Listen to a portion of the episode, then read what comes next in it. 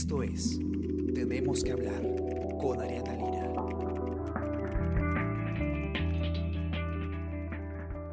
Hola, ¿qué tal? ¿Cómo están todos? Espero que hayan amanecido muy bien. Yo soy Ariana Lira y hoy tenemos que hablar eh, de eh, las muertes por el coronavirus, de dónde han ocurrido eh, durante todos estos meses las, los fallecimientos por esta terrible enfermedad. La nota que Fernando Alayo, periodista de Nacional del Comercio, ha escrito, eh, ha publicado el día de hoy, señala una cifra bastante interesante y es que el 12% de muertes por coronavirus ocurrió en los domicilios de los enfermos en la vía pública o en pleno traslado a un centro de salud. Es decir, no en un hospital, eh, no en una clínica, sino fuera de los establecimientos de salud, que además es algo que, eh, significa, tiene, tiene todo un, un, un, trasfondo que vamos a conversar ahora con Fernando. ¿Qué tal, Fernando? ¿Cómo estás? ¿Cómo estás, Ariana? ¿Qué tal? Bueno, un saludo también a todos los que nos están escuchando a través de Tenemos que hablar aquí del Día del Comercio. Fernando, eh, interesante lo, lo que comentas hoy día. 12% es una cifra eh, me parece, por lo menos a mí, a, a, primera impresión, bastante elevada de personas que no alcanzan eh, un centro de salud y que mueren pues fuera, digamos, de la atención de un médico. ¿Cuáles son las, los números exactos? Sí, así es. Como dices, es una cifra realmente significativa, ¿no? Un 12% de los decesos registrados ya en la sala situacional del MINSA pues ocurrió fuera del hospital, ¿no? Es decir, eh, en los domicilios, en la vía pública o camino al centro de salud, ¿no? Eh, en total son 2.088 peruanos y peruanas que han muerto en estas condiciones, eh, de un total de 17.654. Hay que recordar que precisamente el día miércoles la ministra de Salud, en conferencia de prensa con el presidente, confirmó que existía un desfase de 3.688 decesos que no habían sido considerados previamente, que sido registrados entre los meses de marzo y junio. Así es. Entonces, ya sumadas ayer esa cifra, tenemos entonces una, un total de 17.654 muertos. De estos 17.654, 2.088, es el 12%, fallecieron fuera de un hospital, ¿no? Es una cifra realmente significativa y también un indicador de, de muchas cosas, ¿no? Uh -huh. En primer lugar, un indicador de son personas que en efecto no llegaron a ser atendidas por el sistema sanitario, no, no fueron parte del sistema de salud ni público ni privado en cuanto a la atención médica, ¿no? Y eso es bastante revelador en una situación como la que estamos viviendo, ¿no? Así es. Y, y, lo interesante, lo que me ha parecido eh, bastante revelador, es eh, eh, cómo, cómo se dividen en, según distintos indicadores las personas que efectivamente mueren en, en, estas condiciones, no fuera del sistema de salud. Eh, la gran mayoría son adultos mayores. Así es, sí, el 73% del, de los 2088, es decir, 1524 eh, de, los, de las personas que han fallecido fuera de un hospital son adultos mayores, es decir, personas de 60 años a más. Un 25% son adultos de 30 a 59 años y un 1,2% son jóvenes de 20 a 29. Apenas un 0,8% han sido niños o adolescentes, ¿no? Evidentemente, la población más vulnerable, igual en proporción a lo que registramos en las cifras eh, totales, sigue siendo la población más vulnerable la de los adultos mayores, ¿no?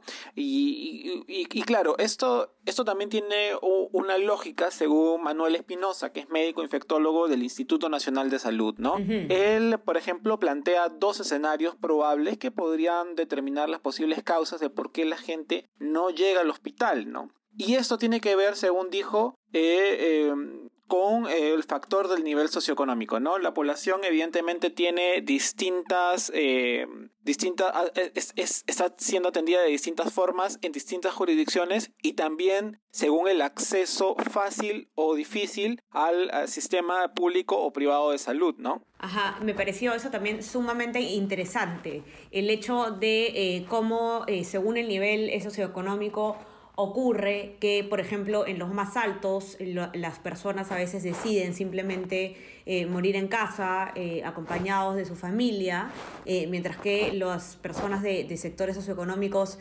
más bajos son personas que quisieron llegar al hospital, pero no fueron atendidas Exacto. y tuvieron que regresar a sus casas. Sí. ¿no? E, Eso me ha parecido sumamente revelador. Hay, hay, una, hay una desigualdad, evidentemente, en el nivel de atención de acuerdo al estrato socioeconómico, según lo que ha reportado reportado, ¿no? El doctor Espinosa menciona que precisamente las personas, sobre todo adultos mayores del nivel socioeconómico A y B, quienes ya están en un estadio avanzado de la infección, prefieren regresar a casa para morir junto a su familia, ¿no? Porque recordemos que el protocolo establece que una vez que una persona está en unidad de cuidados intensivos es totalmente aislada, ¿no? Ya no puede despedirse de sus familiares y los protocolos, que vamos a hablar más adelante seguramente, eh, establecen también todo un aislamiento y todo un trato especial para los cadáveres y para, para los pacientes. Entonces, las personas uh, del nivel socioeconómicos A y B, según lo que manifiestan desde el INS, eh, pues eh, prefieren regresar a sus hogares porque tienen la posibilidad de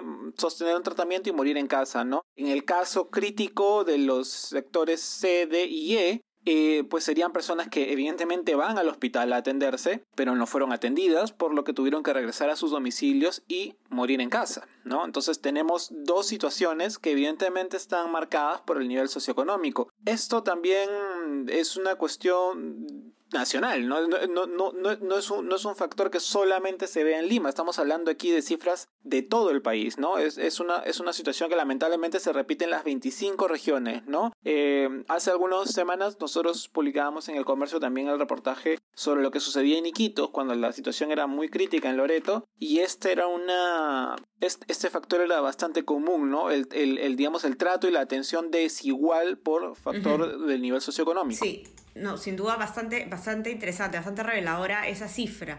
Ahora, eh, Fernando, ¿qué, ¿qué, ocurre? A ver, parte de este 12% eh, tiene que ver con eh, personas que han muerto en la vía pública. bueno, pero tanto para la vía pública como para cuando una persona muere en el domicilio.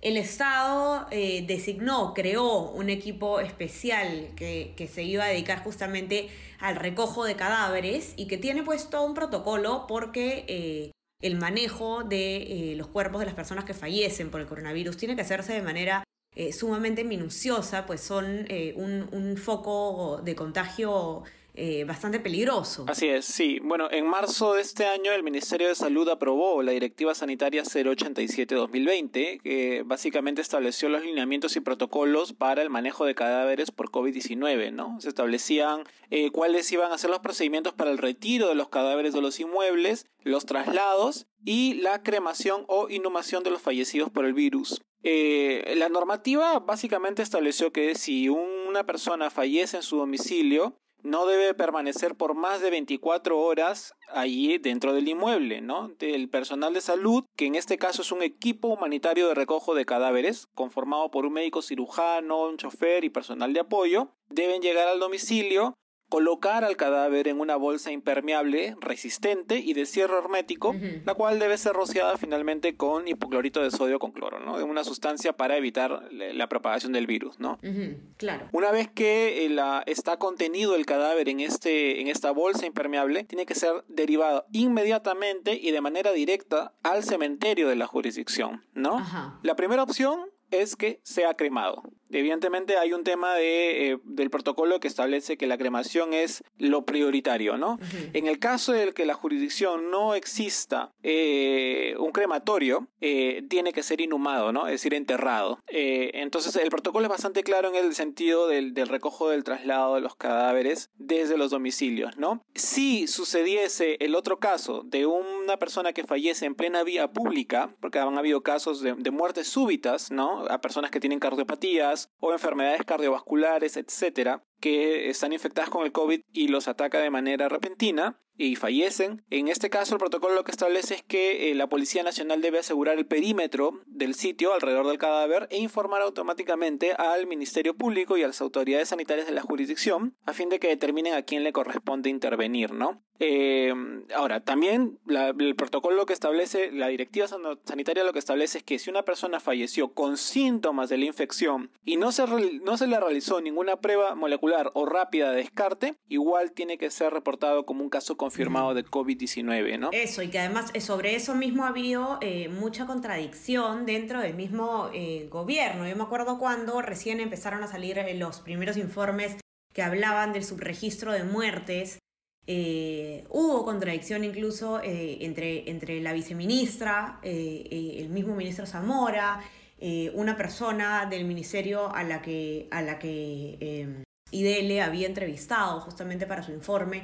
Y, y, claro, o sea, habían quienes decían si la persona no muere con, la, con los resultados de la prueba no se considera y otros que decían lo contrario, pero en esta normativa esto queda entonces eh, claramente determinado, ¿no? Si tenía los síntomas, así, no se le haya practicado la prueba, se considera coronavirus. Así es, sí, digamos que... Se considera muerte por coronavirus. Exacto, digamos que los criterios de registro se han ido revisando y variando a, lo largo de, la pandemia, ¿no? Como, como bien hemos escuchado esta semana la ministra de Salud, en efecto, el subregistro que, del que tanto se hablaba de fallecidos eh, finalmente existía, ¿no? Y eran 3.680 decesos que no habían sido contabilizados inicialmente entre los meses de marzo y junio, pero que ahora la cifra ya se sinceró y por eso tenemos 17.654 muertos hasta el corte eh, de ayer, ¿no? Y em, e, e, en, ese caso, pues lo que ahora corresponde es eh, para el Estado es seguir sincerando la cifra. Lo que han anunciado es que en el mes de julio también ya están trabajando en un esclarecimiento de la contabilización. Entonces, digamos, es, es, es un Gran señal de la nueva ministra de, Salud, de verdad. Eh, una de sus primeras acciones. importante, sí. Sincerar.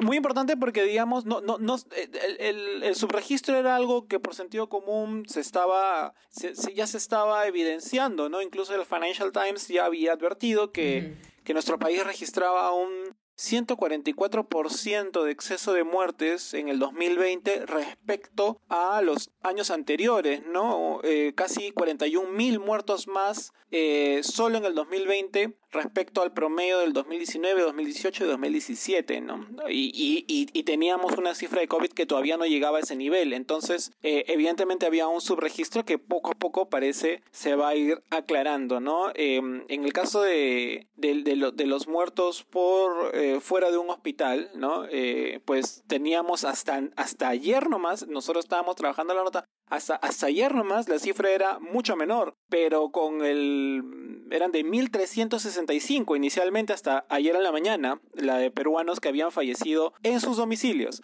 claro, y con esta nueva cifra que, que, revela la ministra cambia todo el panorama, ¿no? El panorama. Subió todo el, concepto también de la, clasificación, ¿no? Subió a 2088, incluyendo a los que habían muerto en vía pública o camino al centro de salud, ¿no? Entonces hay un, hay un aumento también en, en proporción en este, en este factor que hemos analizado en la, en la nota que publicamos hoy en el comercio, ¿no? Así es. Eh, bueno, los que nos escuchan entren eh, a nuestra web, elcomercio.pe, para que puedan eh, ver todos los detalles sobre esta nota tan interesante sobre cómo ocurren esos lamentables decesos por el coronavirus.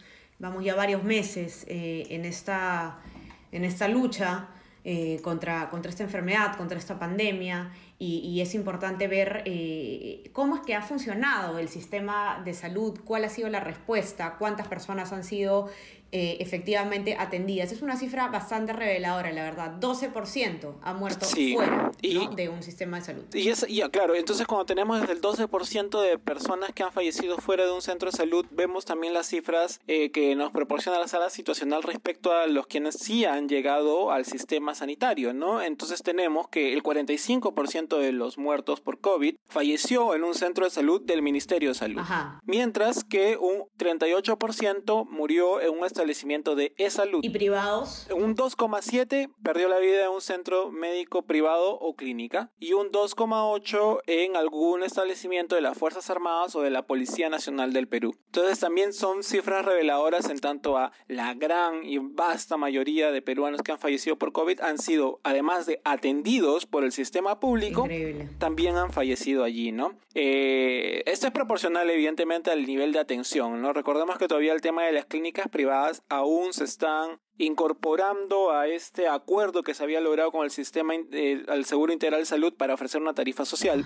Eh, por lo tanto, vemos que sí, pues la gran mayoría de, de, peruanos, ¿no? El, eh, prácticamente el 87% pues ha fallecido en un establecimiento del MINSA o de salud, ¿no? Sí, bueno, que tiene además mucho sentido con, con, con la demanda que se tiene justamente de los usuarios que están en el sistema ah, privado versus lo que está en el sistema público. Bastante interesante. Lean la nota, de verdad que está, está eh, muy completa Y no se olviden también de suscribirse a nuestras plataformas, como siempre les recomiendo, Spotify, Spreaker, SoundCloud y Apple Podcast, para que puedan escuchar todos nuestros podcasts. Y también a nuestro WhatsApp El Comercio Te Informa, para que les pueda llegar lo mejor de nuestro contenido a lo largo del día. Fernando, mil gracias por estar con nosotros. Eh, muy interesante tu nota y esperamos tenerte acá pronto para que nos sigas actualizando sobre las cifras eh, que va dejando esta terrible pandemia. Te mando un abrazo gigante. Igualmente, Ariana, por supuesto, un saludo para todos los que nos siguen a través de las redes del comercio. Cuídense todos y manténganse conectados. Chao, chao.